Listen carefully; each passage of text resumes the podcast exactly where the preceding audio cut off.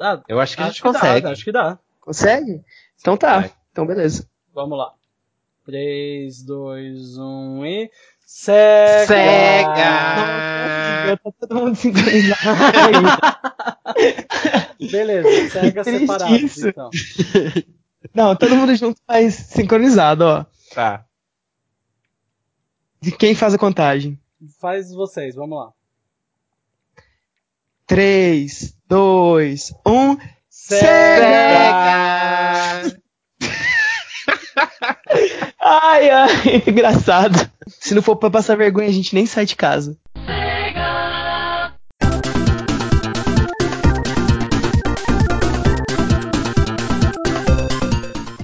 Nos primórdios dos videogames, numa época onde não existia competitividade, a Nintendo controlava tudo aquilo que ela tocava, toda a área era ilumi- iluminada pelo- pelos jogos e pelos videogames da Nintendo, surgiu do além, dos confins do Havaí, uma nova empresa para competir com ela chamada Sega. E basicamente esse é o tópico do, do podcast de hoje, gente. Bom dia, boa tarde, boa noite, pessoal. Tudo bem com vocês? É, estamos aqui com nossos queridos Marcos E aí, como vão vocês? Tudo certinho? e também com o nosso querido Ângelo, senhor Ângelo. Nhaim. Meu, adorei essa abertura. Apareceu a abertura do Avatar. Eu estava esperando quando você ia falar que a Nação do Fogo atacou. Isso, eu tentei pegar, mas eu não me lembrava de toda, toda, toda a abertura. Então eu poderia falar alguma coisa, tipo, a Nação do Fogo, Sega atacou e o mundo foi colocado em uma guerra, a guerra dos Quatro consoles. Droga, A Guerra dos Consoles. Isso, eu, não, droga, eu, desejar, eu desejo ter tido essa ideia antes, mas beleza, vamos continuar. Foi quase lá, foi quase lá. Tá Quase lá. E aí, Ah, gamers, como vocês estão? A gente vai falar agora, como o Danilo já explicou, a historinha da SEGA, essa empresa super querida que criou o ícone, grande rival, que agora participa das Olimpíadas juntos com o Mario. E que vamos falar um pouquinho da história delas, passando pelos consoles que ela criou, desde lá dos confins lá do, da história, né, de 83 mais especificamente, que surgiu o primeiro Master System, até a saída dela do mercado de consoles, que foi com o Dreamcast. Tem algum fã Muito da SEGA triste. aqui, ó? Eu não, ente- não entendi, desculpa. Tem alguém, algum fã da SEGA? Eu já nós. fui, eu já fui muito fã da Sega, inclusive eu tenho uma história que eu vou contar depois de como, como foi que eu consegui meu primeiro videogame. Ah, Você era ceguista. Eu era ceguista. Eu era, era segui- eu era ceguinho. Ah, o meu Que é primeiro videogame caixista, nintendista, sonista e e ceguista. ceguista. Ceguista, isso, eu era ceguista. o Mega Drive foi meu primeiro videogame, mas depois a gente, a gente, a gente conta sobre isso. Gente, agora vamos no nosso ritualzinho. O que, que vocês estão jogando atualmente? Bem, eu estou jogando Wolfenstein. Ah, eu peguei ela como. Como eu falei no antigo podcast, eu peguei em al- alguns jogos em promoção nesse final de ano. Entre eles foi Uncharted. E a Wolfenstein, a primeira, que é a The New Order. Que. Lembra quando que eu falei que eu não gostava tanto de Uncharted, da gameplay dele de ficar escondido? Wolfenstein é bem mais meu estilo. É tipo, é uma ação bem mais rápida, mais desenfreada, é, é armas, é você utilizar duas armas ao mesmo tempo, cada uma em uma mão. E a história dela tá sendo bem divertida também, eu estou gostando bastante. Eu não dava muito pra essa Wolfenstein, mas ela me surpreendeu. Eu estou jogando um clássico. Hum, Estou jogando Green Fandango. Grim Fandango, você tá pegando a versão remasterizada dele? Sim, comprei, eu acho que tava 10 reais no PlayStation 4. Aí eu comprei, estou jogando e é muito engraçadinho, é muito divertido de jogar. Apesar de ser um pouco difícil, porque ele não deixa as dicas muito do que você faz, que você tem que fazer na cara, assim. Sim, Por é- ser um point and click, eu estou acostumado com os point and clicks do David Cage, entendeu? Dos point and clicks modernos. Esses Sim. point and clicks mais antigos, eles são mais difíceis, porque eles, tipo, realmente eles não deixam na sua cara o que é pra você fazer. Você tem que se virar, você tem que dar seus pulos. Por isso que eu acabo, tô acabando demorando um pouquinho pra terminar ele. mas, Mas ele eu é achei bem- super legal. Ele é bem gostoso, bem divertidinho, né? Sim. Uhum. E você, Marcos? O que você está jogando? Eu terminei recentemente o Cuphead. Hum, ícone jogos, meu jogo do ano. Arrasou no The E- Game Awards, inclusive uma salva de palmas pra Cuphead. Isso mesmo. Pelo É The Game Awards. Muito, muito amor envolvido no desenvolvimento daquele jogo. Tudo nele é, é muito impecável, assim. Mas agora eu estou jogando o Dead Rising 4 de novo, porque eles relançaram ele pra PS4 e adicionaram um modo que chama Capcom Heroes. Não sei se vocês chegaram a ver. Eu cheguei a Que ver Eu, que o Franco West tá de Kami. Eu achei a roupa de Kami a Isso. melhor coisa do jogo. Tem 17 roupas de personagens da Capcom. Então Você curtiu o é, a filme? Jill- Ai, eu gosto dos, dos filmes, porque é canônico. Cê- são três, já tem três, né? Três, não, são dois. Dois, certeza? dois. Não sai um terceiro, Aham. não? É o Watchtower e Endgame, eu acho. São dois. É bem, o filme Não, é bem tosco, três. mas, mas pelo menos não é. Não é. É baixo, é porque não ele, eu acho que ele é tosco porque ele é de baixo orçamento, né? Não, mas eu acho que ele é tosco de propósito. Faz parte do. do. do universo ser tosco, sabe? Tem umas coisas meio absurdas assim. E aí eu comecei a jogar de novo Capcom Heroes. E é muito bom, tipo, é a campanha normal. Só que à medida que você vai jogando a campanha, você vai ganhando pontos. E aí você vai podendo. Você vai comprando roupas de outros personagens da Capcom. Então tem a Materaço do, do Okami, tem a, a Kami, tem é, a Jill, a roupa da Jill no Resident Evil 3 É com a muito açaí. boa, é muito boa essa É. roupa. Você veste ele É, Você veste Você ele veste de ele. tio da Resident. Evil 3. É Esse- excelente. não. E tipo assim, ele é todo peludo, grande assim, né? Então fica ótimo a roupa nele. E tem vários personagens, tem vários personagens do Street Fighter, tem o Dante do Devil May Cry. E o legal é que cada roupa é, tem as armas características daquele personagem. Então, tipo, com o Dante, você vai matando zumbi dando espadada, assim, e atirando, fazendo pose. É muito bom. Legal, eu sou Dead. Dead Rising. O 4 é péssimo, falo mesmo, mas como eu sou fã, eu ainda me sinto na obrigação de fazer todas as coisas que o jogo tem pra oferecer. Mas, então, mas o 4 não é bom não, infelizmente. Então, eu, eu não gosto muito de Dead Rising, mas por causa que o humor dele não combina muito. Não é, o, não é um tipo de humor que eu gosto muito, o humor dele. Mas é mais por causa disso mesmo, ele é um jogo divertido. Cara, eu nunca joguei Dead Dead Rising. O mais Hum. próximo que eu cheguei perto, assim, foi jogar demo do 3 ou do 4 na, na BGS e o filme, que eu assisti o primeiro. Você gostou do O- filme? os jogos são ótimos. Eu achei legal o Ah. filme. Porque, tipo, apareceu lá Crackle. Crackle não é uma plataforma, assim, tipo. grande, assim, de entretenimento. Eu falei, putz, vai ser um filme bem baixo orçamento. Nem vou esperar, tipo, muitos efeitos. Uma maquiagem muito elaborada. E foi isso mesmo. Tipo, foi. Eu já fui com as minhas expectativas bem medianas e ele entregou, sabe? O que ele prometia. Eu curti. Achei interessante. Legal. Legal. Eu nu- nunca assisti, então. Eu, em algum momento eu vou assistir. Tem os dois no Netflix, se eu não me engano. Beleza, eu vou dar uma olhada depois. O que, que tu ia falar, Marquitos? Não, que, que o, o 4 é bem ruim, mas os dois primeiros, eles, eles são. Tipo assim, o primeiro é um dos meus jogos favoritos da vida. Ele é super limitado em questão de gameplay, mas ele tem uma história, assim, sensacional. Eu fico, eu fico louco, assim, eu já joguei um várias e várias vezes. É muito bom. Então fica vamos- a dica aí. É. Então, gente, vamos começar então mais uma edição do GamerCast sobre a história da SEGA. E se você está chegando por aqui agora no nosso canal, assistindo pelo YouTube, o que ele deve fazer, Marcos?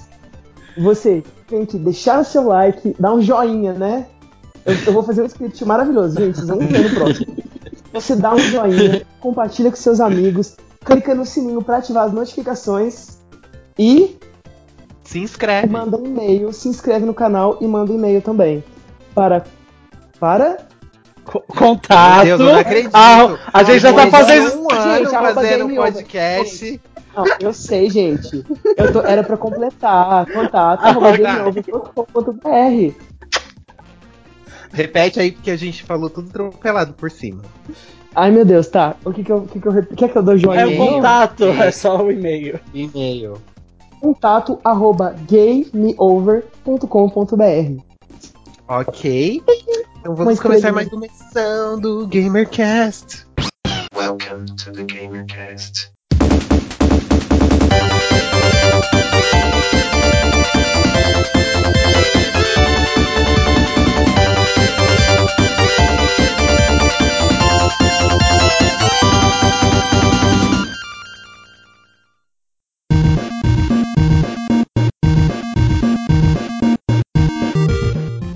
A SEGA, que foi uma empresa, acredite ou não, surgida do Ela é uma empresa. Ele- ela foi, hoje em dia ela é uma mera casca do que ela, que ela já foi. Uma sombra. Não sou eu que estou falando, hein, ceguistas, por favor, não xingue. O- Ops, quer dizer, a SEGA é uma empresa que surpreendentemente não se originou do Japão. Ela se originou, na verdade, do Havaí. Mas ela foi depois comprada por. Ela foi comprada depois por executivos japoneses. Então, é, depois ela se tornou uma empresa japonesa. Inclusive foi quando ela começou a crescer de verdade. Tipo, ela começou a entrar nesse mercado não só de arcades, como também de videogames. E aí você deve estar pensando, o primeiro videogame da SEGA foi o Master System, né? Hum, não, na verdade não. Ela, junto com o Nintendinho, em 83, que foi o ano do Crash, não se esqueçam de, de ver esse, é, esse podcast, ouvir esse podcast que nós fizemos sobre o Crash de 83. ah, Edição 16 do podcast, gente. Crash Viu, de 83. Não confundir com Crash Bandicoot. É outro Crash. Exatamente. Isso. Junto com o Nintendinho, surgiu um videogame da SEGA chamado SG-1000. Que, basicamente, ele era mais forte que o Nintendinho. Ele, é- é- ele era, assim, em questão técnica, ele era muito mais forte que o Nintendinho. Só que ele não foi bem conhecido, e, e eu acho que a maioria de, de vocês que estão ouvindo não ouviram falar dele, exatamente porque o marketing da Nintendo, tanto nos Estados Unidos quanto no Japão, foi tão agressivo nessa época, foi tão forte, que praticamente sugou o SG-1000. Ele foi como E os títulos também, né? É, tipo, praticamente sugou tudo dele. Tipo, ele foi pra, pra aquela época, ele foi só mais um computadorzinho, só mais um Commodore, mais um, não sei, é, 32, não, 32X não, aquele lá que é o TurboGrafx. Foi só mais um videogamezinho, enquanto o Nintendinho tava, tava sendo o, o topo da, da cadeia alimentar. Sim, a Nintendo chegou chutando bundas, pisando nas inimigas, sambando de salto 15 na cara de todo mundo. E a SEGA precisava fazer alguma coisa para sair desse buraco. Então ela tentou, mais uma vez, é, lançando atualizações do SG-1000. Então ela acabou lançando o SG-1000 2 e posteriormente ela lançou o Sega Mark III. Quais eram as diferenças desses três consoles? Basicamente nenhuma. O que mudava mais era a questão da carcaça deles, que ficava mais bonitinho. Aí um vinha com uma pistolinha, o outro não vinha com pistolinha. Aí, tipo, mas tipo assim, o hardware em si não melhorava muita coisa. Não mudava muito. É tipo PS4, PS4 Pro. Uhum. É só pra assistir com mais definição. Sim, ah, logo e logo em seguida, por causa dessa situação toda que a Sega eh, se encontrou logo de cara, eles chegaram a lançar alguns outros videogames, que foi o Sega Base, System, que vinha com dois controles, e o Master System, ó, esse aí já é mais conhecido pela gente, que veio com os controles e a pistolinha lá dele.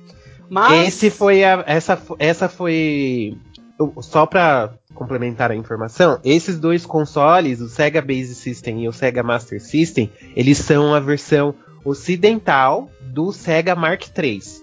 Então eles pegaram esses nomes e tipo, mas aí o que isso acabou causando uma confusão nos, nos próprios consumidores, porque era o mesmo console com dois nomes diferentes, porque Base System e Master System, você pensa que são coisas diferentes. Mas não, o que mudava era só o que vinham com eles. Um vinha com dois controles, o outro vinha com dois controles e, E a uma pistola. É só essa diferença, mas Era essa a diferença. Aí eles lançaram nos Estados Unidos com esses nomes e também acabou não dando muito certo. Porque, como já foi dito, a Nintendo em 86 já era a ra- rainha do mercado de videogames americano. Eles não tinham nenhum espaço para trabalhar ali. É, nisso, eles tiveram uma ideia, já que é, isso vem muito de origem da SEGA. A, a SEGA, como foi uma empresa havaiana que foi para os Estados Unidos, depois foi para o Japão, tem- Havaiana. Desk, desk, desk. sobe, sobe, sobe. Havaiana. Desculpa, não podia perder esse momento. Beleza. Eles sempre tiveram uma consciência muito global do alcance deles. Então, o Master System, em 87, ele foi lançado na Europa e foi um sucesso tremendo. Foi tipo, ele foi o Nintendinho dos europeus. Que lá o Nintendinho, a Nintendo não tinha colocado tipo os pés lá. Eles podiam importar Nintendinhos, mas a Nintendo não tinha, sabe, não ela não investiu tanto em marketing, em marketing, esse tipo de coisa. Então, o Master System e pela Sega ter investido muito na Europa, conseguiram um mercado muito grande né, junto com os europeus. E para quem, pra quem conhece a história, sabe que aqui no Brasil a SEGA também é muito forte. E a origem disso vem dessa época também, que em 88 a Tectoy lançou a pistola Zillion. E devido ao sucesso, é, eles conseguiram. Se eu não me engano, a pistola Zillion era da SEGA, não era? Sim. Então... Era, uma, era, basea, era uma pistola de que tinha um laser, ela não tinha conexão com o videogame. Ela era uma pistola que tinha um laser que era, era do, de um anime que tinha o mesmo nome. Hum. Então as, as crianças compravam, tipo, a pistolinha, a arminha e tal. E então a SEGA gostou desse trabalho com a Tectoy. Só que a batalha com a Tectoy, a, tipo, o contrato com a Tectoy para trazer o Master System não estava garantido. Porque várias outras empresas de tecnologia ficaram de olho para licenciar o videogame por aqui. Então, tipo, a, a Gradiente, e outras empresas da época, elas estavam de olho também. Aí a Tectoy teve que brigar ainda, teve que suar a camisa para mostrar que eles eram a melhor escolha. Se eu não me engano. Lembrando que a Gradiente é, trabalhava com Nintendo. Trabalhou com Nintendo até na época do 64. Sim, a, a Gradiente ela, ela não conseguiu trazer os videogames da SEGA, mas posteriormente ela conseguiu trazer os videogames da Nintendo oficialmente aqui pro Brasil. Então o que, que aconteceu? A SEGA só confiou na Tectoy depois que um representante da Mattel, porque a Tectoy já lançava pro, produtos da Mattel aqui também pelo Brasil, e aí o cara da Mattel falou: "Cara, vocês podem confiar neles, eles são eles são é uma empresa séria, é uma empresa boa, pode confiar que vai rolar". Eles falaram: "Então beleza". Aí depois disso que a Tectoy conseguiu conquistar a confiança da SEGA para poder lançar o Master System aqui no BR. Isso só em 88, ó. O videogame foi lançado em 83, só em 88. Imagi vocês imaginam hoje em dia um videogame demora tanto tempo para chegar? Nem ia, né? Porque. É o que vai acontecer com o Switch, aqueles. É. Vai ser bem Já tá assim. tá acontecendo, na verdade. Que a Nintendo não lançou. A Nintendo não lançou o Switch oficialmente aqui no Brasil. Então, só, todos os Switches jogos que você compra aqui é tudo importado, nada foi fabricado aqui, nada foi licenciado pra, pela própria Nintendo para ser vendido aqui oficialmente.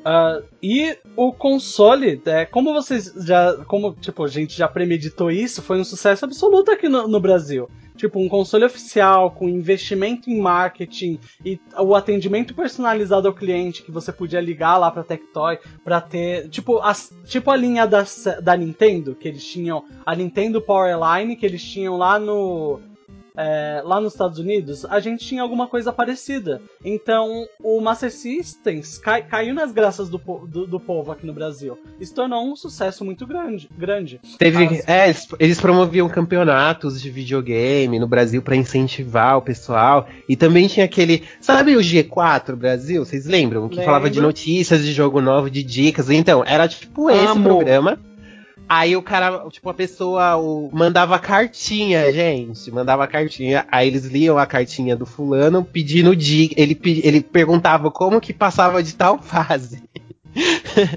Aí o programa passava, ensinava. Não, quando você chegar na fase tal, você tem que apertar o B duas vezes, que não sei o que, não sei o que, pra você pular. E tem o item escondido não sei onde, não sei aonde. Era pela TV isso. Uhum. Então tudo isso incentivou para que o, o, videogame. E todo esse investimento foi da Tectoy. A Tectoy apostou muito no produto. Tanto que a Tectoy e a SEGA são tão parceiras que eles vêm, a Tectoy vende os videogames da SEGA até hoje. Eu acho que ela só não lança o Dreamcast, uma versão comemorativa do Dreamcast, porque é caro. Tipo, é, acho que a estrutura dele deve, não deve ser tão barata assim de fazer. Mas, tipo, Master System, Mega Drive, Master System 15, Master System 20, com 300 jogos na memória, você acha ainda em várias lojas, principalmente aqui em São Paulo. não sei se em outras capitais tem, Marcos. Em Belo Horizonte você acha Mega Drive para comprar assim novo? Eu já vi em shoppings da região de BH ou o novo. Aquele, sabe, tipo. Que vem, já vem com, as- com os jogos na memória. Acho que nem. Uhum. Acho que nem a entrada de cartucho dele nem funcional é. Eu acho, né? Do Master System, você diz? Master System e o Mega Drive. Mega Drive. Ah, o Mega Drive eu acho que a entrada de Eles cartucho relançaram, dele não funciona. É, eles relançaram. E agora ele dois, tem, ele tem entrada USB, se eu não me engano agora. Ele, ele entra, ele tem aquele cabo de áudio e vídeo que agora, não sei se é áudio- aquele cabo HDMI, AV. ele tem, ele tem AV É e HDMI. o HDMI. Ah, então ele roda o Mega Drive novo, ele moda, ele roda nessas TVs mais modernas. Sim. Você Ah. quer Super Nintendo Mini? O Super Uau. Nintendo Mini não tem? Não tem, mas é porque, né? O Ele Super- pelo menos é vendido aqui no Brasil. Não, É, mas o Super então, Nintendo oficial, Mini é... Mas o Super Nintendo Mini é quanto aqui? 500, 600 reais? Mil reais. Mil É reais. reais. O Compara- negócio Mil você reais. compra por 90 dólares lá fora. Aqui tá mil reais. E aí É um compara, absurdo. compara com o da Tectoy, que, que, é, que é o quê? 300 reais no máximo. Eu já cheguei a ver... É 400 o Mega Drive. Eu já cheguei a achar por 300. Então, tipo, já tem um preço bem mais competitivo aí. Pera aí, a gente tá, tá falando. do- é, é a mesma época, gente. A, a história se repetiu. Porque basicamente a estratégia da SEGA quanto ao Master System, e depois vocês vão ver quanto ao Mega Drive, foi a questão de o Mega Drive era mais barato e também fazia mais sucesso. Então é a mesma história, tipo, enquanto a gente tem o Super Nintendo Mini aqui por mil reais, a gente tem o Mega Drive por, por 300 reais, é, é isso? Interessante. É. Mais ou menos, né? Mais ou menos, porque é console antigo, né? Não- Essa guerra já foi, já, já foi encerrada há muito tempo. Né? É só pra, pra- é só pra ganhar um pouquinho de grana. Uhum.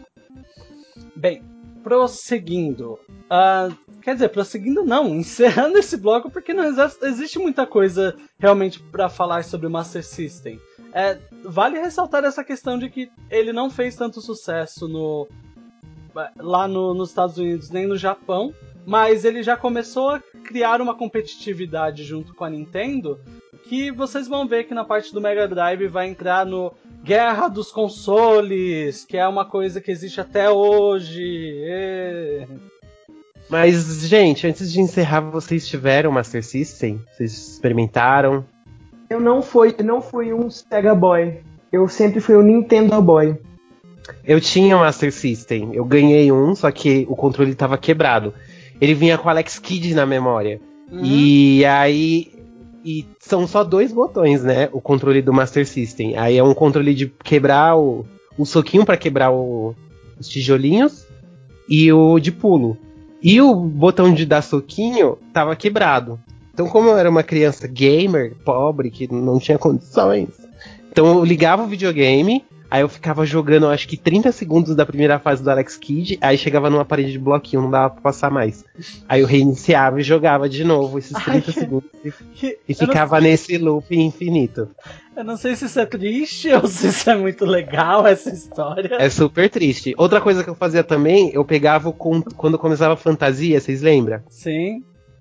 Quando começava a fantasia, eu colocava o controle do Master System assim debaixo da TV e fingia que eu estava jogando um videogame. Eu assistindo fazia isso fantasia. também. Eu, quando tava passando algum desenho, alguma coisa assim, eu colocava o controle na TV, teoricamente, pra fingir que eu tava jogando aquele desenho. Era, Fingia. era bem legal. Era bem legal.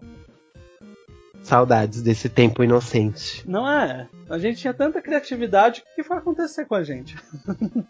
Pois é. E mesmo com toda essa luta da SEGA pra tentar tirar a Nintendo do, do poder, do trono, nessa guerra dos tronos, ela não conseguiu. Só no próximo bloco que você vai descobrir a grande arma secreta da SEGA, que foi o Mega Drive.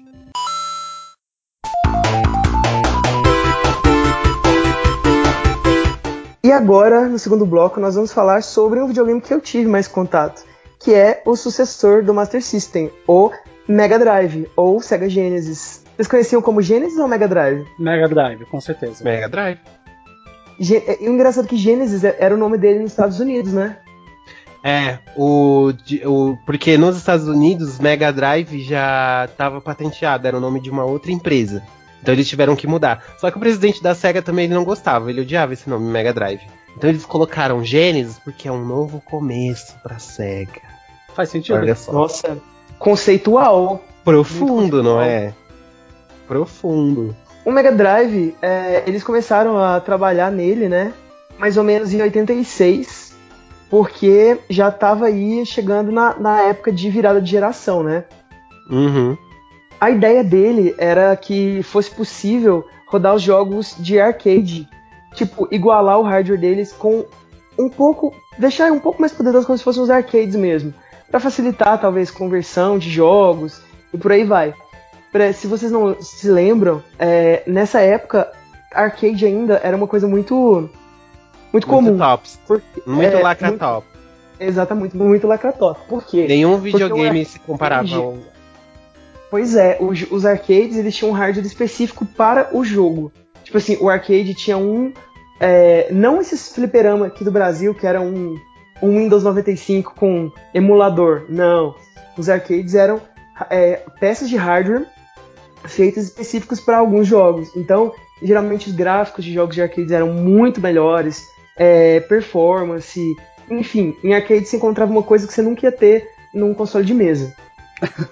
E essa ideia que a, que a SEGA tentava, tentava vender, eles tentarem colocar um jogo mais próximo do- dos arcades possível. Porque além, diferente da Nintendo, a Nintendo trabalhou um pouco com arcades, mas eles eram principalmente consoles. A SEGA era, ela trabalhou muito também com arcades. Os arcades da SEGA eram muito conhecidos na época. Altered Beasts inicialmente era um jogo de arcade que teve uma conversão para o Mega Drive. E essa conversão, pra época, era impressionante. Tipo, o jogo funcionava muito parecido com, com, com o dos arcades. Então, eles tinham esse diferencial. E exatamente. eu não, eu não, não sei se vocês mencionaram isso, mas exatamente por causa disso, é, teve. te- tipo, eles apelarem com o público que ia pros arcades. Isso, o público que vai nos arcades não eram crianças eram adolescentes, eram jovens adultos. Eles tinham um público-alvo bem diferente da, do- da, da Nintendo, mesmo nessa época. Que aconteceu. é, que é isso, tipo, são pessoas que iam pros arcades, e então. É isso, a Nintendo. Era- Eram, eram, pessoa- eram pessoas mais velhas. Pra você ir pro arcade, você tinha que ter dinheiro. Sim. Então, já era aquele pessoal já que fazia um trabalho comunitário, não sei, lá nos Estados Unidos, já vendia limão na rua. Limão não, limonada, né? Tinha aquelas barraquinhas das crianças. E esse, pra virar o jogo contra a Nintendo, esse foi o grande foco da SEGA. Então, ela- eles contrataram um cara que chama Michael Katz, que ele é um ex-funcionário da Atari. E ele, o presidente da Nintendo japonesa, ele estabeleceu uma meta pra ele. Meu, a gente tem que dominar os Estados Unidos. Você tem que vender um milhão de consoles em um ano. E quando a gente faz uma meta, o que, que a gente faz? A gente dobra essa meta. E se a gente não atingir a meta, entendeu? Como diz a Dilma. Vamos dizer assim, E aí ele falou: Meu, se você não conseguir bater essa meta, você vai ser demitido. demitido. Aí o, aí o cara pegou e falou: Não, beleza, é nozes. E aí o videogame foi lançado em 1989 nos Estados Unidos. E qual foi a pegada? Eles começaram a focar nesse público jovem adulto, 16, 17 anos. Então, todas as campanhas de marketing da Sega nessa época era pra falar que o- a Nintendo era um jogo, um videogame de criança. E mesmo que isso seja uma coisa feia, Ficar queimando a imagem do seu concorrente. eles perceberam que isso era uma coisa necessária. Outra coisa também que eles utilizaram na estratégia deles foi trazer gente famosa para os jogos. Então eles fizeram Moonwalker, o Michael Jackson. Sim. Eles fizeram jogos de futebol americano com jogadores famosos e tal. E eles queriam mesmo conquistar o público americano. Porque naquela época não existia a E3. A, a feira de tecnologia se chamava Summer SES. Então na Summer SES de 89, antes do lançamento, eles já de- colocaram aquele letreiro gigante. Sega does what Nintendo What don't. Nintendo don't. Ícone. virou um ícone dos da história dos games até hoje. Que, traduzindo pra quem não manja muito dos ingleses, é a SEGA faz o que a Nintendo não faz. E que, como Bem a gente, agressivo. a gente chegou a falar isso em outro podcast, é algo muito agressivo, é muito chamativo é, da, da parte da SEGA fazer esse tipo de. Esse tipo de ataque direto, né? Tipo, foi alguma coisa que não, é, não era comum, não era costume das empresas.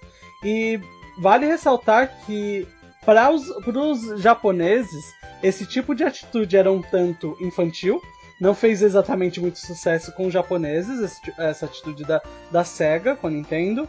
Porém, pro pessoal mais ocidental, isso foi, sabe, muito. É difícil me, pra gente ver uma empresa que ataca a outra tão agressivamente.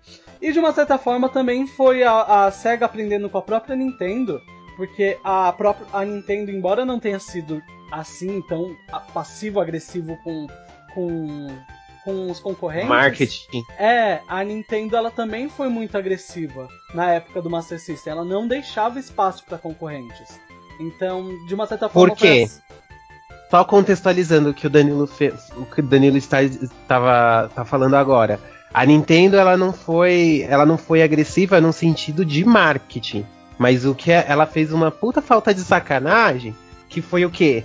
Fazer as empresas third party é, assinarem um contrato de exclusividade. Então a SEGA, ela tava fazendo das tripas coração para poder lançar um jogo para ele, pro Mega Drive. Porque as melhores empresas, elas estavam fabricando só com a Nintendo, que a Nintendo obrigou as empresas a assinar um contrato de exclusividade. Meu, você vai fazer jogo pro meu console, você vai vender só pra mim, você não pode fabricar pro meu concorrente.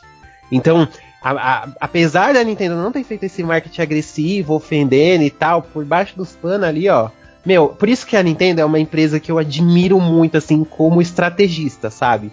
Porque esse, esse, esse mundo, assim, da empresarial, dos negócios, não é uma coisa fácil. E a Nintendo foi muito ligeira. Ela foi muito ligeira. Tanto que um, um, a gente até chegou a falar numa edição anterior também, na do Atari, se eu não me engano, Sim. que ela estabeleceu um padrão de jogos. Jogo, ru jogo ruim não sai no meu console. Jogo com bug, jogo com defeito, jogo com história fraca. Ela estabeleceu um padrão de qualidade. Tem que sair jogo bom. E isso foi uma das coisas que salvou os videogames na época do Crash. Só que a SEGA chegou meio de supetão, assim, no momento, sabe? Então, ela tava. Quando ela já estava já no seu segundo console e teve que correr da melhor forma que ela achou. Então, esse marketing agressivo foi a melhor alternativa na época. Sim, e, e foi, foi bem surprise, bitch. Uhum. É. Foi muito ousado, mas deu um resultado muito bom. Eu acho que o Mega Drive foi tão memorável tanto para os americanos quanto pro, pra gente, principalmente para os americanos que mesmo que eles não tinham Mega Drive, eles conheciam por causa desse marketing agressivo deles. Então fez Sim. um sucesso, foi, foi, foi um sucesso considerável essa campanha toda. E mesmo com toda essa campanha, toda essa agressividade na hora de vender o seu produto, a SEGA não conseguiu um, um, bater a meta que ela tinha estabelecido de um milhão de consoles em um ano. Então, o que aconteceu? Aconteceu o que todos nós já esperávamos. O Michael Katz foi demitido. demitido. Ele vendeu pouco mais de 500 mil unidades, só que ele falou: Meu, pra quem não conseguia vender nem, 10, nem 100 mil aqui, tava ótimo, mas mesmo assim, né, não bateu a meta. E o que, que o japonês faz? O que, que o presidente da SEGA do Japão fez? Ele foi atrás de um cara que chama Tom Kalinske, que ele era bem famoso por ter trabalhado na como diretor, como, como presidente ou diretor, não me lembro bem agora, da Mattel, a empresa de brinquedos. E, e nessa época, videogame era visto muito como um brinquedo. Então, ele, o cara tava lá de férias no Havaí, o presidente da SEGA japonesa foi lá, catou o cara na praia e falou: Mano, você tem que trabalhar com a gente. Eu tenho um produto incrível e você vai me ajudar a fazer esse negócio bombar nos Estados Unidos. Aí ele falou: Meu, eu tô de férias, você tá louco? aí ele, eu tô, tipo, interpretando aqui a situação que aconteceu naquela época. Beleza. E aí, só que ele mesmo assim aceitou o convite, foi pro Japão, conheceu o Mega Drive e falou: Mano, esse produto é bom, a gente vai arrebentar. E o Tom Kalinske ficou por vários anos, inclusive um pouco, ele pegou um pouco a época do Saturno como presidente da SEGA americana. E aí sim o negócio começou a bombar, principalmente por causa do surgimento de um carinha muito carismático, que é o quê? Que é quem, gente? Sonic T Hedgehog. Mentira. Isso, Britney Spears. Britney Spears, perfeito. Britney Spears. Sonic, o ouriço azul, que chegou pra dar esse visual adulto para o Mega Drive, porque não adiantava também você fazer uma campanha que o, é um console para adultos se você não tivesse jogos. Então, O Sonic chegou em 1991, ameaçando aí o, Reinal, o Reina, Rei, Reinaldo, ia Reinaldo, falar. isso. ameaçando aí o reinado da Nintendo com Super Mario e também vários jogos na, no Super Nintendo que foram censurados.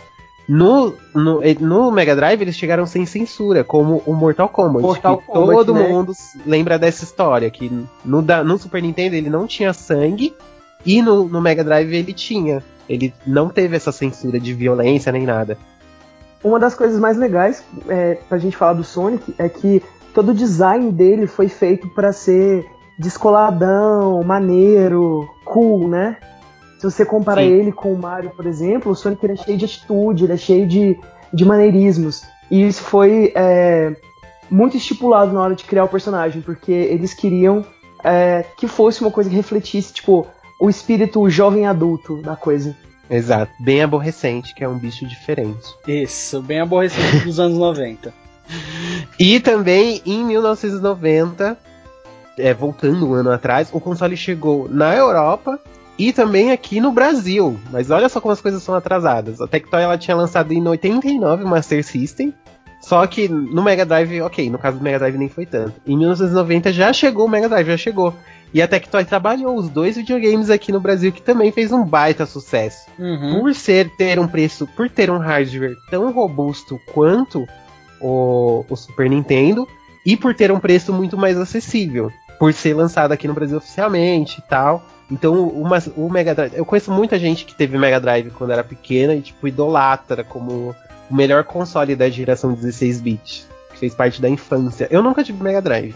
Eu, eu tive, é, foi meu primeiro videogame, que é até entre a história que eu tava falando. Que eu, meu irmão e minha mãe fomos numa Pernambucanas lá na Penha, aqui de São Paulo. E nós fomos. A gente começou a ver um videogame, porque o meu cunhado tinha um monte de videogame, ele tinha o PlayStation na época, que tinha acabado de lançar. E aí minha mãe. eu- a gente pediu, pediu, pediu pra minha mãe e ela resolveu comprar pra gente. Aí a gente viu nas TVs o que tinha lá Virtual Fighter, tinha um Sega Saturno rodando Virtual Fighter naquelas TVs gigantescas e aquele jogo com os gráficos quadriculados era tão bonito, Uau! era tão Quanta impressionante, tecnologia! era muita tecnologia, a gente ficou super impressionado. E aí do lado tinha o pobre Mega Drive com seu cartuchinho de 10 jogos. Eu briguei com meu irmão e com minha mãe pra gente conseguir o Mega Drive porque ele tinha 10 jogos. Eu achei fascinante um cartuchinho ter 10 jogos. Tipo, eu ia ganhar um videogame e 10 jogos! Eu ia ganhar Sonic, Streets of Rage, era um monte de coisa que eu não sabia que, que aqueles nomes representavam, mas eram 10 jogos. Enquanto o outro, Sega Saturno, eu só ia ter Virtual Fighter. Aí eu Meu briguei- Deus, mãe, compre esse videogame, pelo amor de Deus. E aí nisso eu briguei muito com, a- com, com, com o meu irmão. E a minha mãe comprou o Mega Drive. Eu fiquei absolutamente feliz. Só que meu irmão, como era mais velho e sabia que o Sega Saturno era muito mais forte que o Mega Drive, ele ficou muito pu- puto comigo. Por um bom tempo. Você comprou um inclusive. videogame velho? Tipo isso. Mas, em retrospectiva, eu não me arrependo em nada de ter pego o Mega Drive, porque teve tanto jogo memorável e bom que eu joguei, e até hoje às vezes eu pego pra jogar, que eu não me arrependo de nada. Eu me lembro que de- no futuro, quando eu peguei o Sega Saturno, eu não me diverti tanto com o Sega Saturno quanto eu me diverti com o Mega Drive. Então, Você teve valeu- um Sega Saturno também? eu também tive um Sega Saturno. Hum, Então- você é ceguista mesmo, hein? ceguista mesmo, isso mesmo. Ah, mas eu não me diverti tanto com o Sega Saturno quanto com o, Mega, então pra mim o Mega Drive foi maravilhoso. E você, Marcos, quando você falou que teve mais contato com o Mega Drive, como foi esse seu contato? Foi na casa do coleguinha, do amante? Do primo. Do primo. Eu tinha um primo que tinha é, Sonic 2, eu acho. Porque eu lembro que tinha o Tails e eu fiquei muito encantado com aquilo. Porque os, o, o Mega Drive ele era mais potente né, que o Super Nintendo. Ele era mais assim, rápido. conseguia- é, o processador dele tinha um clock maior, uma coisa assim. Sim, sim. E daí ele conseguia processar aquelas imagens super rápidas, né? Que, que aconteciam lá no, no Sonic. Que, tipo, no Sonic é tudo muito euf- é, eufórico, não, muito. Ah, Rápido, é. explosivo, né? Sim. Rápido. Tá. Colorido, rápido. sim. Colorido, é, pois é. E eu gostava muito daquela vibe, assim, sabe? Tipo, eu lembro que não tinha save na época, né? Então, eu sempre jogava Green Hill, assim, tipo, eu ficava enrolando horas na Green Hill. Porque eu achava muito bonito, muito icônico. E, e, e a, meu, o meu, a minha experiência com o Mega Drive se resume a isso, com o console em si. Era Sonic na casa do meu primo. E um jogo do Mickey. Castle jogo do- Illusion? Não, era outro. Era um. Acho que era. Ele fazia é, o quê? Mickey, Mickey Mania, eu acho. Ele fazia o quê? Ah, ele. Ele era um jogo de plataforma. E aí eu lembro assim que na, na primeira. Era Mickey Mania mesmo. Mickey Mania, The Timeless Adventures of Mickey Mouse. É isso mesmo. E eu lembro assim que ele era muito bonito graficamente e ele tinha uns efeitos super. Sei lá, ele, ele era um jogo. É, um jogo assim muito diferente, sabe? Eu lembro Hum. que a primeira fase. Ele tem, era ele tem aquele estilo cartunesco, né? Que é tipo Cuphead, só que parece mais Cuphead, colorido, assim. isso. Mas Mickey Mania parece Cuphead. Eu tô vendo aqui. Uau, que legal. Pois é, e tipo assim, eu ficava encantado porque ele tinha vários, vários efeitos. Eu lembro que a primeira fase, acho que é a primeira fase mesmo. é, a história do jogo, se eu não me engano, ele passava por vários desenhos do Mickey, sabe? Tipo assim, ele passava por vários desde o comecinho. E aí a primeira fase é em preto e branco. E quando você vai chegando pro final dela, as coisas vão ficando coloridas. E tipo, isso é muito incrível. E daí tem várias fases diferentes, o gameplay muda direto. E eu lembro que eu jogava muito, muito, muito esse jogo. E era ótimo. Ó, Isso, é é, você falando agora dessa questão dos gráficos do Mega Drive, eu lembrei de uma curiosidade bem legal que eu tava lendo no dossiê dele, da Wood Gamer, teve uma situação muito interessante que aconteceu quando eles anunciaram Sonic e o Mega Drive, o eles estavam promovendo o Mega Drive lá nos Estados Unidos. Aí teve um jornalista que perguntou assim pro representante da Sega. é, o Super Nintendo ele tem 1300 não sei quantas cores. O Mega Drive ele tem 512. O que, o que vocês vão fazer a respeito disso? Aí ele pegou e colocou Sonic, é, mostrou para ele, pegou, levou ele no stand da Sega e mostrou Sonic do lado do Super Mario World, que o Super Nintendo também já tava para sair. E o, o Sonic ele tem uma, uma- um- cores bem vivas, né? E o Super Mario World tem um, é- ele é um pouco mais limitado, como ele foi um dos primeiros é, títulos a sair, ele não, ele não chega a ser tão colorido. Aí ele pegou e falou assim pro jornalista. é, o que, que é mais importante, a quantidade de cores que você tem ou o que você faz com essas cores? Girl, the shade, the shade of it all. Uhum. Nossa! Uau, muito Hum. bom. The shade of it all. Ele quis dizer o quê? Que o, o, que o Sonic estava muito mais bonito, mesmo num hardware mais limitado, assim, em potência gráfica, dizendo, do que o Super Mario. E é realidade, né? Hum, muito bom. Da a parte da a SEGA realmente era, tava sendo bem agressiva e tava indo muito bem. Bem legal. Sim, o, o golpe final, assim, que foi, que cortou a cabeça da Nintendo da liderança dos consoles, foi quando eles abaixaram o preço do videogame para 150 dólares. Então, tipo, eles começaram a vender assim que nem água o Mega Drive. Fora os acessórios também que eles vendiam, o Sega, o Sega Mega, Mega CD, que, que dava tinha aqueles, aqueles jogos que era tipo filme interativo, lembra? O Night Trap. Esses Sim, jogos foi tudo lançado pro Time Sega CD. Gal, Time Gal, sim. Time Gal. Aí também eles tentaram estender mais ainda é, o, o, o Mega Drive lançando o 32X, só que aí o 32X eu já acho que é um, um tiro no pé, que ele era o quê? Um acessório que ia em cima do videogame, que ele aumentava a potência do Mega Drive para rodar jogos mais complexos. Mas eu já achei o 32X um tiro no pé, mas a gente vai falar disso no nosso último bloquinho, que a gente tá indo agora, em que a gente vai falar do Sega Saturno e a queda da Sega. A gente vai falar. A gente vai falar do Sega Saturno e a queda da Sega nos, no mercado de consoles junto com o Dreamcast. Esse triste momento do final dos anos 90.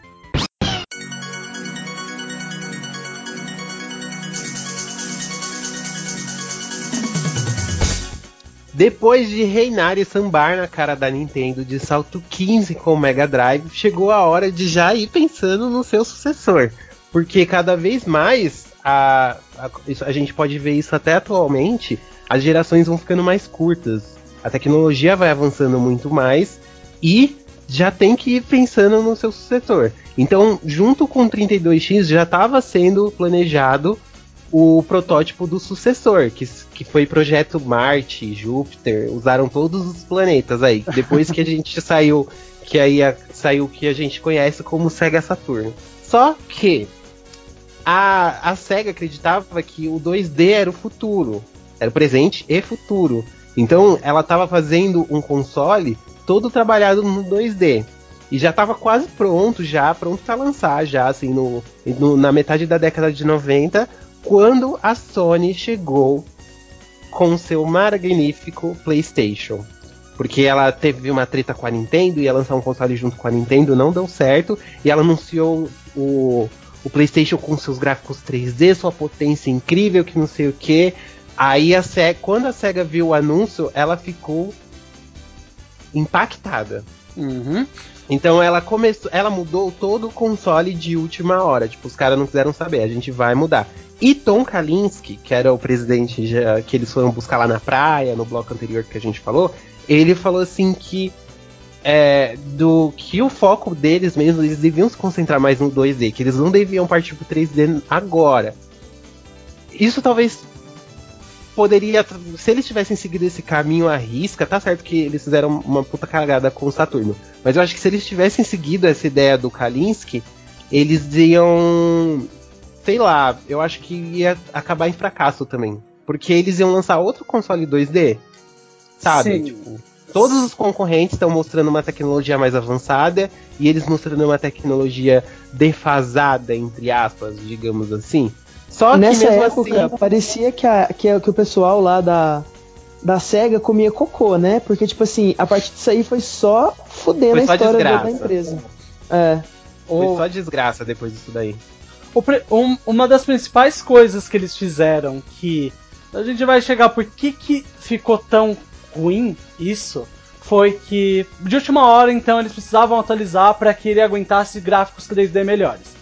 Qual que foi a solução deles? Eles colocarem duas, dois processadores no Sega Três. Saturno. Tre- é, foi três processadores, né? São três processadores dentro do Sega Saturno. Porque eles tiveram que. Eles não tiveram tempo suficiente antes do lançamento para poder, tipo, trabalhar no hardware, testar. Então foi tudo mudado de última hora. Então eles colocaram mais poder de fogo ali. Só que para fazer. Mas porque o, o- o Marcos vai poder explicar essa parte técnica melhor. Mas um processador, para ele funcionar, ele vai acessar a memória. Que é a memória que dá o impulso, né? Quanto mais memória, mais rápido o processamento e tal. E cada processador tem que acessar a memória individualmente. Eles não conseguiam acessar a memória ao mesmo tempo. E a memória do console já era baixa, que eu acho que era de 2 MB. Então, isso transformou o videogame num Frankenstein, assim, é, tecnológico, que as pessoas tiveram, que os, as third parties tiveram muita dificuldade para desenvolver para ele. Ele, é- ele era um pesadelo para programar. Um exemplo recente que a gente tem é o Play 3. Que o Play 3 também foi um pesadelo para programar, porque ele tinha o quê? Sete processadores, alguma coisa assim.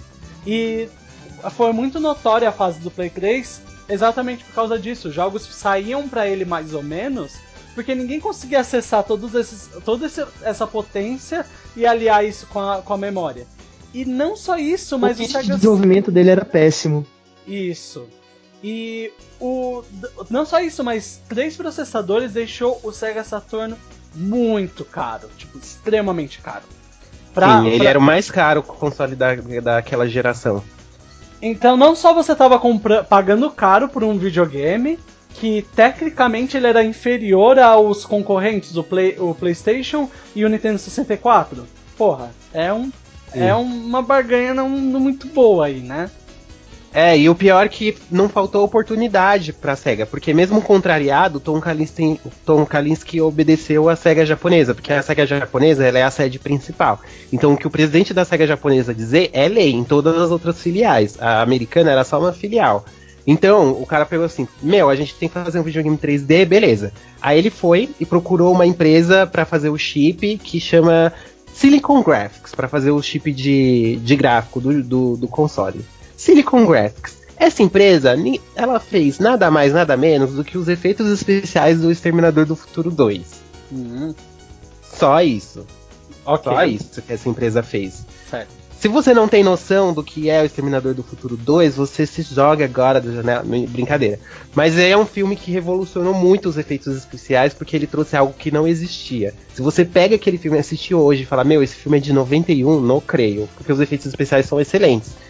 Então eles procuraram a Silicon Graphics e pegaram e, e começaram a planejar o chip do Sega Saturno junto com eles. Só que o que, que acontece? A SEGA japonesa começou a ficar com recalque da sede dos Estados Unidos. Uhum. É- Essa história é bem mesmo de intriga e inveja, tipo usurpadora, gente. Ó, vocês se preparem. Começou a ficar com recalque. Por quê? Toca muito. Porque o Tom Kalinske, ele tava vendendo muito mais Mega Drive nos Estados Unidos do que no Japão. Então eles ficaram felizes, né, entre aspas, porque é mais dinheiro pra empresa, mas eles ficaram um pouco putos, assim, esse cara tá se dando melhor do que a gente. Então, quando o Tom Kalinske apresentou o chip pra eles da Silicon Graphics, eles começaram a botar um monte de defeito a SEGA japonesa. Não, não vai dar certo, isso daí não vai ser difícil de desenvolver, não vai virar, não sei o que, não sei o que. Não, não, não vamos, não vamos fechar com esse chip. Ele falou, beleza, vamos arrumar então os defeitos. Então ele ficou lá meses trabalhando junto com a empresa para arrumar os defeitos apontados. E quando ele apresentou ah, o chip corrigido, novamente a SEGA japonesa rejeitou o projeto. E olha, gente, essa história, a, a, a SEGA fez muita cagada. Fez E o muita que, que aconteceu?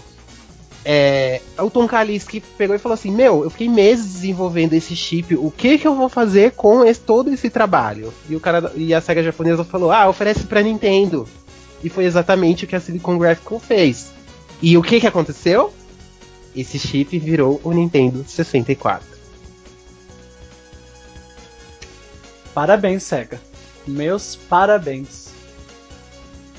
Choquei quando eu, fiquei, quando eu li essa história. Parabéns. Pa- parabéns. Parabéns. Muitos parabéns. Boa, SEGA, muitos parabéns. É, e aí o- é, a, a Nintendo comprou a ideia, curtiu e já começou a trabalhar no- num console de 64 bits, porque o Nintendo 64, ele, é, ele foi, apesar dele ser em cartucho, ele foi o mais potente daquela geração, Sim. enquanto a gente acabou tendo, né, o Sega Saturno, que acabou sendo essa, dificuldade de, de, de produzir jogos para eles, de programar, e não foi só isso que queimou a imagem da Sega. Na E3 de 95, a primeira E3 que eles iam lançar o Sega Saturno, eles pegaram e anunciaram, anteciparam a data de lançamento do videogame. E nem todos os consoles estavam fabricados para atingir todo o mercado. Então, tipo, todos os varejistas foram pegos de surpresa, nem todos receberam o produto e muitos deles boicotaram quando foi o lançamento oficial. Porque eles falam: Meu, você anuncia o lançamento do produto, vem gente procurar na minha loja e você não tem o produto para me oferecer, para me vender, para eu poder colocar no monstruário? Como assim? Tipo, foi uma ideia muito absurda e tal. E a Sony respondeu, chegou lá no microfone da E3 e falou 299. Ele só falou isso, porque o PlayStation ele ia ser, ele ia ser lançado alguns meses depois e o, o Sega Saturno custava 400 dólares, custava 399. E o PlayStation ele ia sair 100 dólares mais barato. Então a Sony falou: Meu, não compre videogame desse concorrente. Compre o nosso, que o nosso é mais barato e mais potente. E a SEGA o quê? Entrou em desespero. Uhum. Porque o não tinha console pra vender, eles se queimaram com os varejistas e começou tipo a queda da Sega assim, ó, ladeira abaixo. Tanto que o Tom Kalinske depois de todas essas tretas que aconteceu, todo esse recalque, ele não quis mais ficar na empresa, ele acabou saindo pouco de, pouco tempo depois do lançamento do Sega Saturno, ele ele renunciou à presidência da Sega americana por causa disso. E a, a SEGA, pra vender, ela continuou com aquele marketing agressivo, que não sei o que. Tanto que tem uma propaganda que rolou no- na Europa, se eu não me engano, que era uma mulher, assim, desenhada em 2D. Era um desenho em 2D, mas era uma mulher sensual, assim. E aparecia, tipo, telas dos jogos do Sega Saturno. E aparecia com três processadores de. Com, com a potência de três processadores, você não prestará atenção em mais nada. Quer dizer, tipo, você nem vai prestar atenção na mulher pelada, você vai querer jogar videogame. Fora que os comerciais são bizarros. Você já viu os comerciais do Sega Saturno? Eu, eu cheguei a ver os japoneses, que eles. Ó, Pra O você da ver E3, você pe- puxa os da E3, é um absurdo de, de bizarro, é muito bizarro. É, é muito estranho. Tipo, todo esse processo. Eu, é, o Ângelo ainda passou por cima, porque assim, o lançamento do Saturno, eles inclusive, a equipe de marketing já tinham planejado que eles iam lançar num. Acho que era setembro, 11 de setembro, alguma coisa assim. É, e aí ia ser num, num sábado, Saturday. Então todo mundo tava É. chamando de Saturn Day. E aí chegaram na E3 e falaram: Ah, daqui a duas semanas a gente vai, vai lançar. Então todo o trabalho de marketing que foi feito foi morreu ali. Tipo, morreu ali, ninguém. Toda aquela coisa de Saturn Day, Saturn Day, colocar na cabeça das pessoas que 11 de setembro ia ser o lançamento do Saturno, morreu ali. É, os desenvolvedores também, que eles ainda estavam fazendo jogos pro Saturno, não tiveram tempo pra poder fazer o jogo até o lançamento, então um Sim, de saiu, jogo- o Saturno saiu praticamente sem jogo nenhum. Porque não foi avisado nada. E o Tom Kalinske falou depois que ele era contra isso. Ele era contra, porque eles não estavam preparados para fazer esse lançamento. Mas a SEGA japonesa queria porque queria pisar na Sony. Então ela pegou e falou: Não, você vai anunciar, vai sair, a gente vai dar um jeito, a gente vai fazer. E a- que, que acabou acontecendo? merda. O que, a, o que a história já escreveu aí, né? Durante todos esses anos. E, bem, é, quantos comerciais tem o do- teve um do Japão que eles contrataram um lutador de judô profissional pra poder fazer um uns comerciais falando de que se você não tinha um Sega Saturno, você merecia levar um couro de um lutador de judô. Socorro. Basicamente. Mas esse cara, ele até que ele até que fez um sucessinho no Japão, sabia? É, tipo, mas- ele era carismático, ele teve até um jogo dele. pelo carisma dele. Ele foi, ele foi muito carismático, só que o conceito, eu tô explicando pra vocês o conceito. Se você não comprasse um Sega Saturno, você era burro ou alguma coisa assim e merecia levar um golpe de judô. Nossa, mas os americanos era muito mais bizarro. Tem um comercial americano que é uma mulher careca. Aí ela tem um arco assim na cabeça, como se fosse os anéis de Saturno. Sério. Aí fica tipo uma, uma, uma música assim bem sinistra de fundo. Aí ela fica virando os olhos, assim, meio exorcista. Aí ela fala uns negócios, tipo, poder, o poder do Saturno, que não sei o quê. Meu, é, é muito. dá muito medo. Dá muito medo Isso, isso parece é, comercial do Play 3 no começo do. do Exato, 3. mano. Pior que a Sony fez a mesma coisa com o PlayStation 3. Fez, fez a mesma coisa. Uau! É muito bizarro. Tem uma história que eu cheguei a ler, também envolvendo as tretas da SEGA. Perceba que o problema principal da SEGA nessa época foi essa tre- treta da, da americana com a japonesa.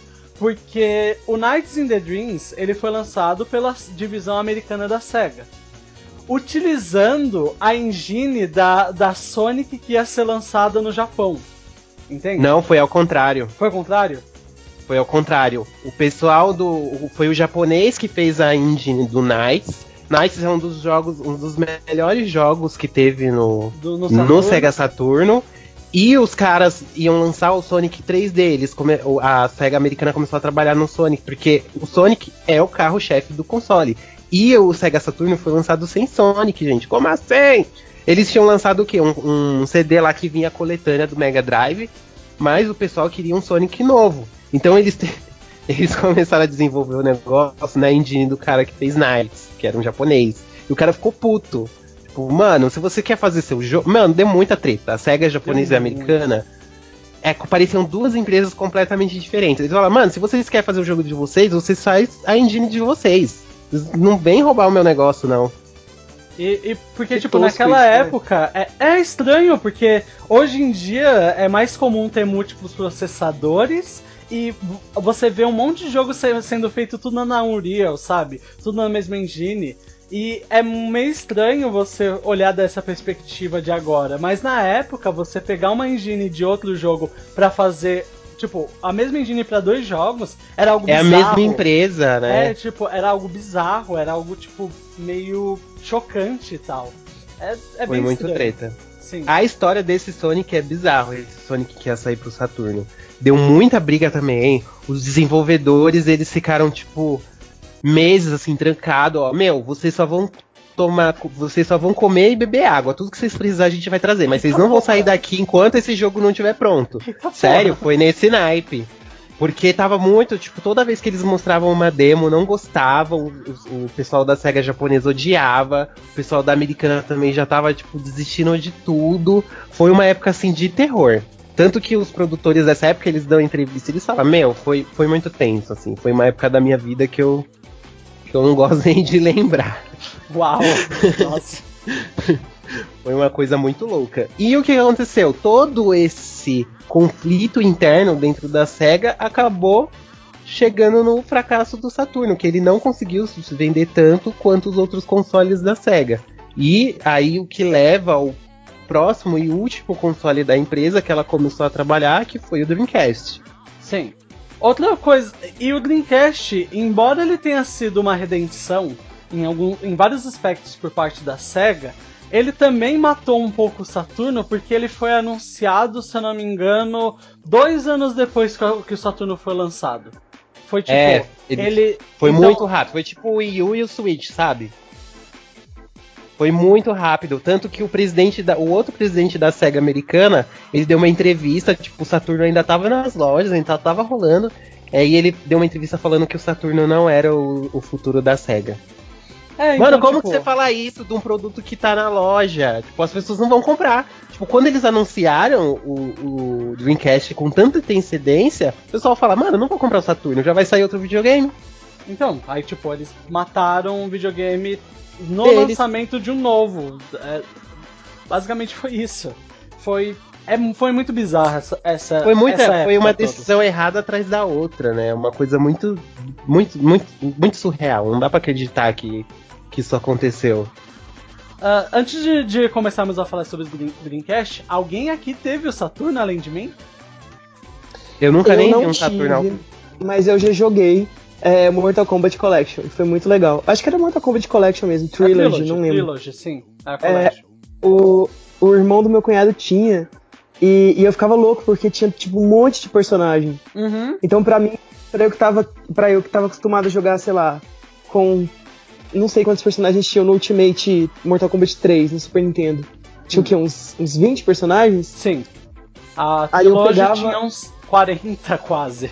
Pois é, aí tipo, dava pra você jogar com os, os chefes, era tipo muito bom. Eu gostava muito. Uhum. E o controle também era, era bem ok, assim, sabe? Eu lembro que. é, eu, eu lembro de gostar de jogar no controle dele. Só isso também que eu joguei. É, ele, ele é um jogo. É muito estranho você parar pra pensar que. Como a gente comentou no, no podcast de Sonic Mania, que o Sonic Mania é tipo um jogo perdido do. Do Saturn. Tipo, né? Uhum. se saísse um jogo é, do Sonic, seria mais ou menos aquilo. E eu acho que talvez se tivesse um jogo do Sonic nos moldes, o Sonic 4, por exemplo, é, teria dado um boostzinho, sabe? Tipo, o console ia ficar menos. Ele ia continuar fracassado? Muito provavelmente. Mas o fracasso dele ia ser menos. é, vergonhoso. Sim. Eu tive um Sega Saturno um tempo depois de ter o Mega Drive, mas como eu falei pra vocês, eu não me diverti tanto com ele, por- até porque os jogos que eu tinha era Mega Man X4, Resident Evil, ou seja, era um monte de jogo que tinha no PlayStation e rodava melhor no PlayStation. Muito melhor. Você pega, se você pega um. E, e a diferença é muito nítida, né? É tipo o Wii ou PlayStation 3, sabe? Sim. Se é você pega Tomb Raider, a versão de Saturno e a versão de PlayStation, a versão de Saturno tá muito mais serrilhada, ela tem muito mais falha. Sabe aqueles buracos que aparecem meio de, aparecia Isso. meio dentro do personagem, que piscava assim uns buracos? Sim, é. na era- perna da Lara. Tipo, no Saturno era muito mais bizarro. E tanto que, é, mesmo eles tentando adaptar o hardware do Saturno pro 3D, o carro-chefe do- dos jogos mais vendidos, tirando Knights, foram 2D. Os jogos 2D era a casa do Saturno, assim. No caso era o, é o contrário. O Saturno é a casa dos jogos 2D. Ah, e- aliás, outro jogo que eu cheguei a jogar também era Castlevania Symphony of Night, mas também tinha a versão do PlayStation que era muito superior, então eu não aproveitei muito do Saturno. Ah, eu mais recentemente aproveitei ele mais porque eu emulei muito jogo dele, É, e a maioria dos jogos bons, na verdade, ficaram no Japão. Então, é, o Saturno não, não tinha como dar certo, sinceramente, gente. Triste fim. E aí, nós, que a gente chega no Dreamcast também, que teve uma vida ainda mais tão curta quanto, né? O Saturno, que ele chegou prometendo que era um console de 128 bits e tal. Só que normal, novamente ela lançou o console dela muito cedo. E eu acredito que a mídia também que eles escolheram foi errada. Hum, Porque o futuro não era mais o CD, era o DVD, né? Que já tava dominando as, as prateleiras. Tanto que ele foi lançado um ano ou dois anos antes do, do PlayStation 2. Só que quando a, So- a Sony, gente, a Sony veio também destruindo vidas e carreiras. Só que quando o- no mercado japonês, principalmente, quando os japoneses viram que o PlayStation 2 rodava DVD, que ele ia rodar filme, meu, todo mundo começou a esperar pelo PlayStation 2. E aí Ninguém. E o Dreamcast não, não rodou por causa disso. Ele ainda tava em CD. Ele ainda, tipo, ele era muito legal, ele tinha jo- jogos bacanas, ele conseguia replicar jogos de arcade perfeitamente nele. Coisa que Sim. não ainda não tinha. No o Nintendo 64 e o PlayStation, eles ainda tinham versões próximas, mas não era fiel ao arcade. Já o do Dreamcast era, era fiel. E uma das coisas que eles se redimiram muito é que eles conseguiram fazer o kit de desenvolvimento mais fácil de todos os videogames até hoje, praticamente. Sério? É, eles aparecem, eles aprenderam com quase praticamente todos, né, os erros que eles tiveram com o Saturno. Sim, só que o maior problema. Eles ah, conseguiram arrumar ma- a maior parte dos problemas, tanto é que hoje em dia, dependendo da faculdade, você aprende a desenvolver jogos pra Dreamcast, sabia? Hum, Tipo, não ele- sabia porque o kit de desenvolvimento deles é tão fácil, é tão simples, que até hoje ele é um exemplo de um kit de desenvolvimento bom pra fazer jogos pra consoles. Então, é, foi impressionante pra época. Eles deram É, eles, se, eles, eles se redimiram de várias formas, né, com, com o Dreamcast. Também no Sonic, Sonic Adventure levou finalmente o Sonic pro mundo 3D, foi um puta sucesso. Ele era vendido junto com o console, foi o Sonic finalmente veio junto com o console da Sega. E eu tenho uma amiga que ela teve o Dreamcast, então o Dreamcast eu acabei tendo mais contato. Meu, que controle gostoso. Muito. Foi, é O muito bom, controle do. Dreamcast, ele é meio bizarro, mas ele encaixa na mão assim de uma forma muito deliciosa. Uhum. Muito bom. Se eu não me engano, o memory card dele, você colocava no controle, ele tinha uma telinha, né? E daí dava pra você isso. jogar minigames né, Sim. nessa tela. Sim. Aparecia É. informação adicional, minigames.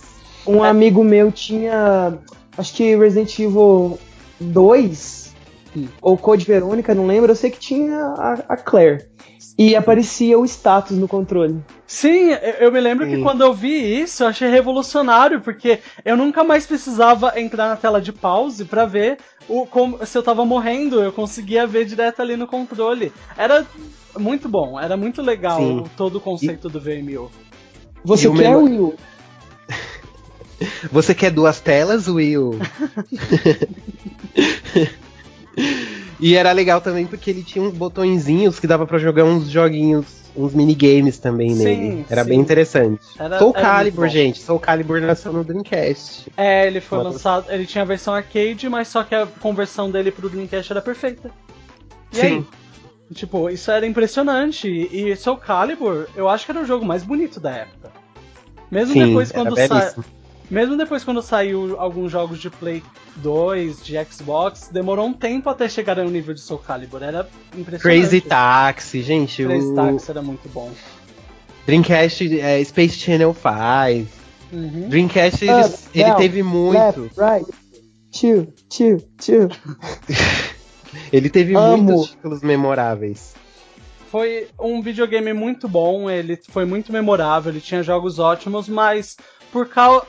A SEGA tinha que pagar de uma certa forma, estava pagando pelas consequências dos erros dele no Saturno e também pela pressa deles, porque pouco tempo depois veio a Microsoft com o Xbox original e com o O GameCube também, o Play PlayStation 2, 2, teve todos eles estavam um passo à frente do Dreamcast, né? Sim, tipo, eles deram tempo suficiente pra qualquer um deles fazer qualquer modificação que fosse necessária pra passar. Então, Pra ficar melhor. Então não, não deu. Tipo, a SEGA não conseguiu mais mais continuar no mercado de consoles, eles se retiraram dessa parte de consoles e se tornaram uma third party. É, pra ela sobreviver como empresa, ela virou uma desenvolvedora. Então, tipo, todas as franquias exclusivas que nunca conheceram outro console, que não seja, que não fossem da própria casa, começaram a ser lançadas para todos os consoles. Nintendo, GameCube, PlayStation 2 tem Sonic, PC, Virtual Xbox. Fighter, Virtual Fighter saiu pra, pra Xbox, é, tem- teve vários jogos que foram Vários lançados. E, assim, embora eles. é, te- e, assim, foi impressionante a velocidade que eles se recuperaram da perda do Dreamcast, porque lo- em pouco tempo eles já estavam lançando jogos de qualidade para os outros videogames. Exatamente porque, querendo ou não, mesmo que o Dreamcast tenha sido tido um sucesso, ele ainda assim foi, sabe, teve um, um déficit aí na questão financeira. Então eles se eu acho que eles se recuperaram muito bem com os lançamentos deles depois. Sim. Então é isso, gente. O que vocês gostaram da história da SEGA? A gente ficou aqui revoltado. Porque a SEGA podia estar aí com a Nintendo até hoje, ó, Sim. sendo líder junto ali, ó, dos mercados de games. Só que a Sony sambou muito na cara dela. Não só a Sony, eu acho que eles se sambaram em- na cara um dos outros muitas vezes. Eu não acho Exatamente. Eu não acho que a culpa foi muito da Sony nessa. Eles se ferraram sozinho. Eles fizeram o trabalho sozinho. Eu ia falar que não foi só a Sony, né? A Sony é, revolucionou muito com a questão das mídias, que ela sempre foi a pioneira de pegar a próxima mídia e usar como padrão. É, mas também, por exemplo, teve a Nintendo com o Wii, né? Então, assim, é, foram revoluções em níveis diferentes e que eu acho que a SEGA talvez não, não teria calibre para fazer isso no mesmo nível que as outras. Bem, e esse foi o sim, o fim da, da SEGA como no mercado de consoles. Exato. Se você gostou, o que, que você tem que fazer, hein, Marcos? Você tem que dar like se você estiver assistindo pelo YouTube. Você dá like, dá um joinha, se inscreve no canal, ativa o sininho para não perder as notificações, compartilha, comenta. E se você quiser, você pode também mandar um e-mail pra gente, contato arroba gameover.com.br. Olha só, sem gaguejar, hein? Ficou Olha, vem um. Gostou? Também curta a gente no Facebook, no Instagram e no Twitter, arroba GameOverblog. Ok, gente? A gente vai ficando por aqui, não é essa edição polêmica. Eu gostei muito. Vocês gostaram? Foi Eu adorei. muito legal. Fui, educa- fui educado em, em ciências da SEGA. Não é o melhor, não é o melhor educação. Você tá aprendendo como não fazer um videogame. É, exato. Como não Exatamente. fazer um videogame? By Sega. By Livro. Sega. Como não fazer um videogame? By Sega. Então é isso, gente. Um beijo, um cheiro e até a próxima edição. Tchau, tchau, gente. Muito obrigado por ouvir o podcast e até a próxima. Até mais, gente. Beijo.